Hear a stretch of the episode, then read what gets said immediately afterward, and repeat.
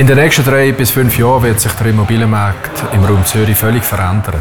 Es wird weggehen von reinen Bürohäusern, es wird weggehen von diesen Zentren im Zentrum der Stadt, es geht in die Peripherie raus.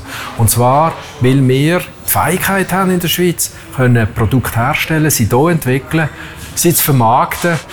Das bedeutet, dass wir auf grössere Zentren kommen, dass wir auf Campusse kommen und um die Stadt Zürich herum wird es drei bis fünf solche Zentren geben, mit speziellen Themen, die dort abgeschafft werden.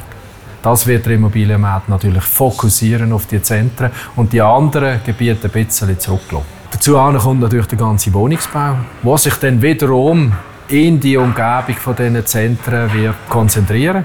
Eins wird sie die Flughafenregion und entsprechend die Regionen drumherum mit den schönen, wunderbaren Wohnplätzen mit Einfamilienhäusern. Auch das wird wieder aufwärts gehen mit den Einfamilienhäusern. Das ist meine persönliche Meinung.